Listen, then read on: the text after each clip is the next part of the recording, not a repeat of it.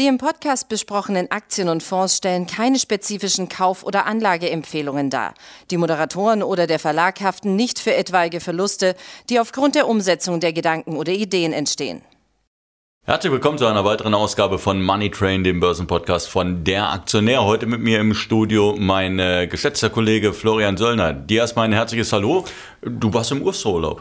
Stimmt, Martin, grüß dich, hallo. Wo warst du?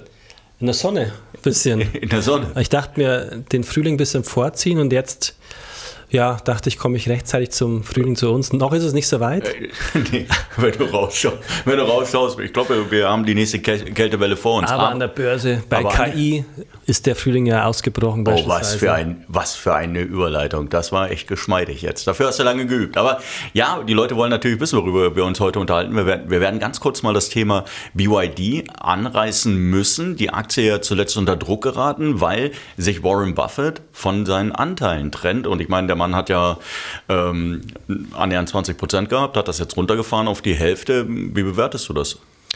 Ja, genau. Im August letzten Jahres waren sie noch 19,9, jetzt 10,9. Ja, ich halte ja schon viel von Warren Buffett und Hut ab, dass er hier das erkannt hat, rechtzeitig einzusteigen. Aber er ist ja am Ende ein Value-Anleger und wir haben den KGV Richtung 30 und er sieht ja auch, was, glaube ich, unbestreitbar ist, diesen massiven Preiskampf, der gerade losgetreten wird. Und der verkauft jetzt eben fast die Hälfte. Und ich würde mal sagen, ja, vielleicht hat er recht. Also ich würde jetzt so gerne ich Elektromobilität ähm, habe und mir wünsche, dass es da vorangeht und es kommen so viele tolle Autos. Aber das ist das Problem, es kommen so viele neue Autos und so viele Firmen, da wird es eng. Also ich glaube, Warren Buffett liegt hier wahrscheinlich wieder mal richtig, hier mal ein paar Gewinne mitzunehmen. Ähm, jetzt gibt es einige interessante Nachrichten aus der Branche. Das eine, äh, die eine Nachricht ist gewesen, natürlich der Preiskampf, den Tesla in China losgetreten hat. Äh, mit einigen Preissenkungen hat die Konkurrenz mächtig unter Druck gebracht. Also die waren wirklich am Jaulen, unter anderem ja auch in NIO, die gesagt haben, puh, das ist jetzt, das geht jetzt wirklich bei uns ans Eingemachte. Wir müssen da Mittel und Wege finden, um letztendlich auch mithalten zu können. Wir hoffen natürlich, dass irgendwann der Druck nachlässt. Das zweite war, wir haben, in, äh, wir haben mit Lucid einen US-Elektroautobauer, äh, klasse Autos, super gezeichnet, tolles Design. Ähm, die haben tatsächlich mehr produziert, als Analysten erwartet hatten, haben aber deutlich weniger verkauft davon. Also es stellt sich die Frage äh, nach der Nachfrage und es gibt sehr interessant eine Umfrage in den USA, wie denn die Bereitschaft äh, der Bevölkerung ist, jetzt äh, sich E-Autos noch zu kaufen. Und äh, überraschenderweise, trop, äh, trotz vieler Subventionen, die Bereitschaft doch merklich gesunken. Glaubst du, dass das jetzt so, so eine Art Konsolidierungsphase ist, der wir entgegenblicken? Genau, das glaube ich schon. Man sah es ja an den Kursanstiegen der großen E-Auto-Hersteller, dass da enorm viel Euphorie da war. Und natürlich wird sich durchsetzen. In zehn Jahren werden sehr viel mehr Elektroautos auf den Straßen fahren. Aber natürlich kommt jetzt diese äh, Konsolidierungsphase, die wir immer gesehen haben beim Aufstieg des Internets, beim Solar und so weiter. Und ich glaube, genau das kommt jetzt. Interessanter Punkt. Ich glaube übrigens auch in Deutschland prozentual wollen mehr Leute Elektroauto kaufen, aber da ist die Euphorie auch ein bisschen gedämpft. Zunächst waren die Strompreise enorm hoch bei uns. Jetzt, äh, also aktuellen Anlass, wird der Strom erstmal wieder schmutziger, also interessanterweise bei uns. Also weil man jetzt wieder wir statt könnten, auf Atom auf Kohle. Finnland, wir könnten aus Finnland Atomstrom ja, importieren. Ja, wir holen ja gerade wieder aus Frankreich. Also wer das Klima schützen will, der sollte vielleicht lieber in Finnland Elektroauto fahren oder in Frankreich gerade als, als bei uns, aber egal, wir schweifen ab. Aber klar, das beeinflusst ähm, die Kaufentscheidung. Hinzu kommt, Elon Musk ist ja, kann man auch mal kurz ansprechen, der tanzt ja immer gerne auf vielen Hochzeiten, hat jetzt unterschrieben jüngst einen offenen Brief, um die KI-Forschung mal ein bisschen erst zu stoppen. Jetzt aber ganz frisch, aber auch interessant, will er wohl einsteigen mit x.ai um selber was hochzuziehen und kauft laut Business Insider tausende GPUs von Nvidia. Also ich würde dann, da haben was wir mal die was, Ja, aber was will er damit? Also ich meine, er macht sich ja nicht auf, schaut nach, was drin ist. Also äh, nee, er kommt ja nicht an den Code ran, sondern ähm, das wäre ja nur, er kauft tausende GPUs, dann musst du halt letztendlich sagen, okay, was will er mit denen? Grundsätzlich, auch Gartner-Umfrage ganz neu, 48 Prozent, also die Hälfte aller CTOs, also ähm, Technikvorstände, investieren jetzt verstärkt in Machine, Machine Learning und die Möglichkeiten sind ja unendlich. Klar, bei Twitter äh, braucht er KI ohnehin. Natürlich will er auch beim Selbstfahren die KI nutzen, was er genau macht. Und ich glaube, er sieht natürlich hauptsächlich die Gefahr, das hat er oft genug durchblicken lassen, weniger, dass die Roboter jetzt mit Maschinengewehren uns jagen in den Wald, sondern er sieht dann eher, äh, wenn so ein Monopolist wie ChatGPT nach vorne geht, dass dann vielleicht politisch nicht mehr neutral ähm, hier das gemacht wird. Da hatten wir jetzt übrigens ein interessantes Interview heute am Aktionär TV mit Herrn Kraus, der Casablanca AI gegründet hat, damals als Jugendlicher schon Atari-Codes geschrieben hat, was auch gekauft wurde von Atari, der ist im hochbegabten Club Mensa. Und den habe ich mal befragt, wie schätzt er das so ein? Er sagt, super spannend, er lässt Bücher jetzt fertig schreiben von Thomas Mann, unvollendete mit ChatGPT und die haben da Workgruppen zu dem Thema und er sagt, super spannend, der Durchbruch ist da. Es ist aber grundsätzlich ein Geselle, der ganz viel helfen kann im Schnitt erwarten ja die KI-Experten, dass schon 2031 soweit ist, dass die KI einfach den Menschen eingeholt hat. Er sagt aber noch vorsichtig, nicht alles glauben, was erzählt wird, weil selbst die KI nicht mehr genau nachvollziehen kann, wie bei Menschen übrigens. Das wird diffus gespeichert. Woher kommt die Quelle? Er sagt, es ist ein Geselle, bisschen rechthaberisch und so eher demokratisch angehaucht, sagt er. Ähm, klar gibt es da eine politische Färbung und deswegen ist der Wettbewerb schon interessant. Was stattfindet und meine These ist, egal wer der Sender macht, Stand jetzt mit 80, 90 Prozent Marktanteil landen die meisten Investitionsausgaben bei Nvidia. Daher halten wir da mal schön dran fest im Depot 2030. Okay, wo gibt es denn noch?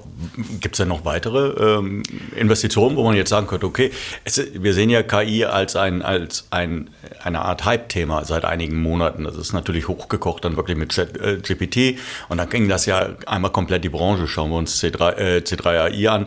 Ähm, dann haben wir ja hier beispielsweise eine Aktie, die wie viele andere auch aus dem Bereich monatelang abverkauft wurde, wegen, natürlich auch wegen der Geschäftsentwicklung und ähm, die dann aber massiv angesprungen sind. Und was glaubst genau. du, glaubst du, Palantir beispielsweise, glaubst du, das sind da wirklich nur so kurze Strohfeuer oder denkst du, das wird sich jetzt konsolidiert gerade und geht dann weiter nach oben? Also würde ich tatsächlich, oder wir, wir, beobachten sie auch sehr genau, weil das entscheidet sich gerade in den Charts. Palantir ist, glaube ich, das beste Beispiel, dass hier schon ein Lebenszeichen im Chart aufkam. Klar ist die Bewertung mit KGV Richtung 40, 50 noch teuer, aber Palantir ist schon sehr gut vernetzt. Bei der Zielerfassung beispielsweise im Ukraine-Russland-Krieg oder umgekehrt sehr gut. Und jetzt kam ja ganz neu vom CEO ein Blogbeitrag, der sagt, die KI-Modelle, die wir jetzt haben, kombinieren wir mit neuen Sprachmodellen, eben wie ChatGPT in Klammer. Und da sieht er nochmal neue Chancen, auch das an Firmen auszurollen. Er sagt, man, man sei eben jetzt so vernetzt in den großen Firmen und Staaten, dass man quasi nicht mehr so schnell austauschen kann. Man sei überlebensnotwendig geworden. Also ich finde das schon spannend. Fehlt noch der Startschuss und grundsätzlich muss man natürlich aufpassen, wo steht nur KI drauf, wer will mitreiten und wer hat wirklich Technologie und ein schönes Plattformgeschäft, um hier entsprechend zu profitieren. Intel hatten wir auch im Aktionär, glaube ich, ganz frisch.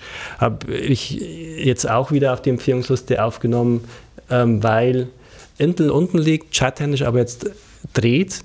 Und die hatten ja auch vor zwei Jahren ein israelisches Startup gekauft, Habana, im Bereich KI-Chips mit Mobileye stark vertreten bei der Selbstverberechnung mit Kunden wie BMW und geht auch in die KI-Cloud. Also es gibt schon einige spannende Titel und ich glaube, der Trend wird immer noch ein bisschen unterschätzt.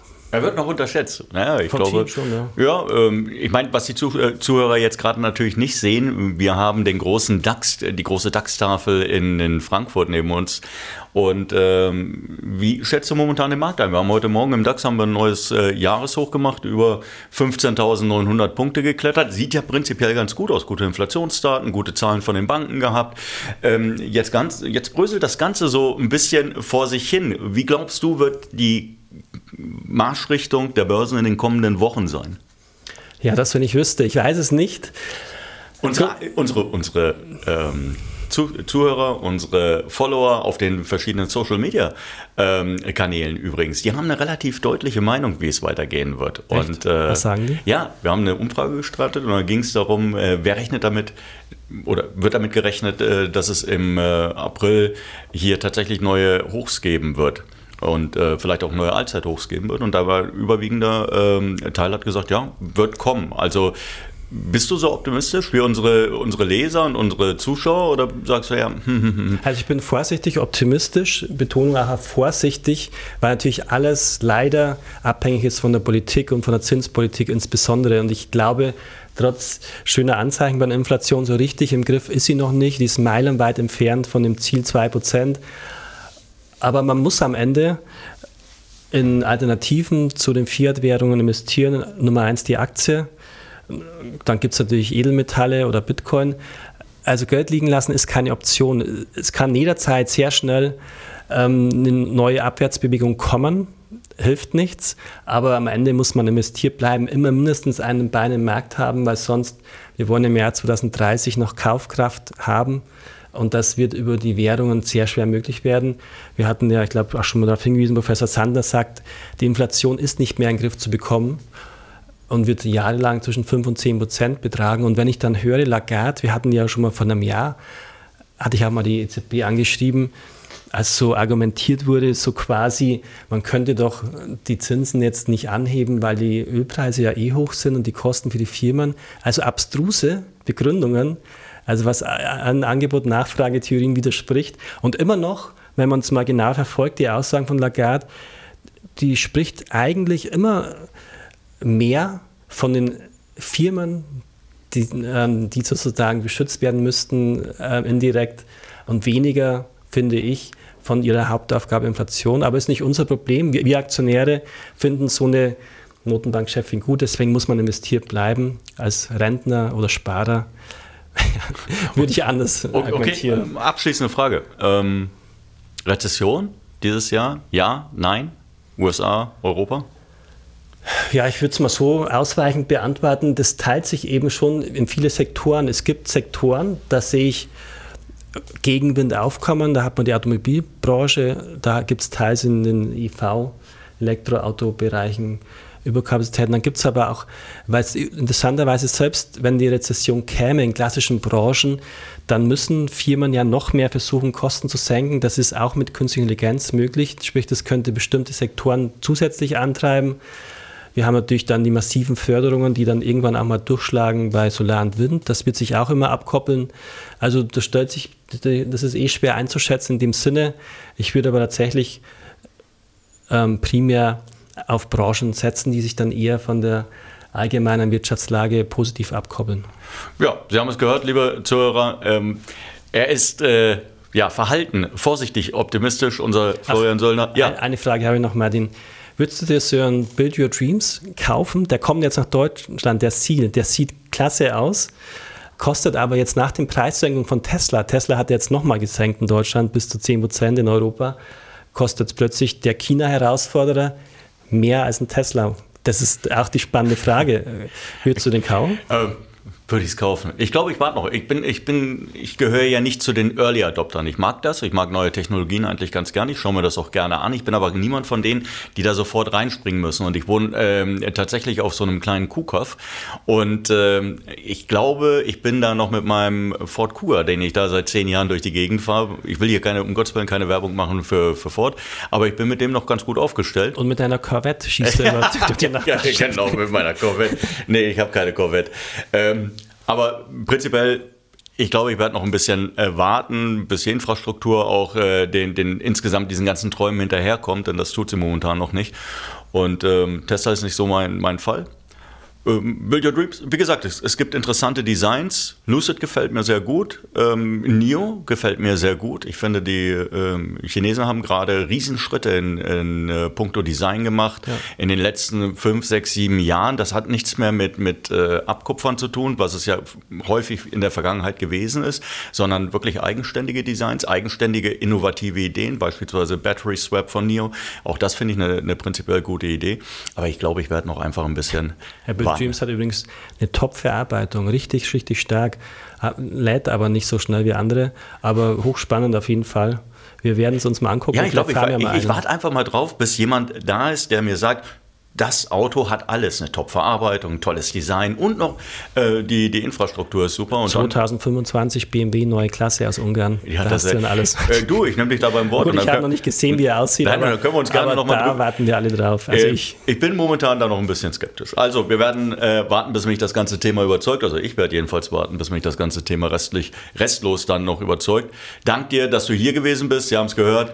Florian Söllner, er setzt weiterhin auf äh, KI. Das findet er spannend spannend und da glaubt er auch, dass in den kommenden Jahren noch was passieren könnte. Ja, und den Rest kannst du eigentlich in deinem oder können die Zuhörer dann in deinem Brief nachlesen. Genau. Und Ach, eins will ich noch gerne beitragen. du, bist, du bist ja wie, wie, wie Gottschalk.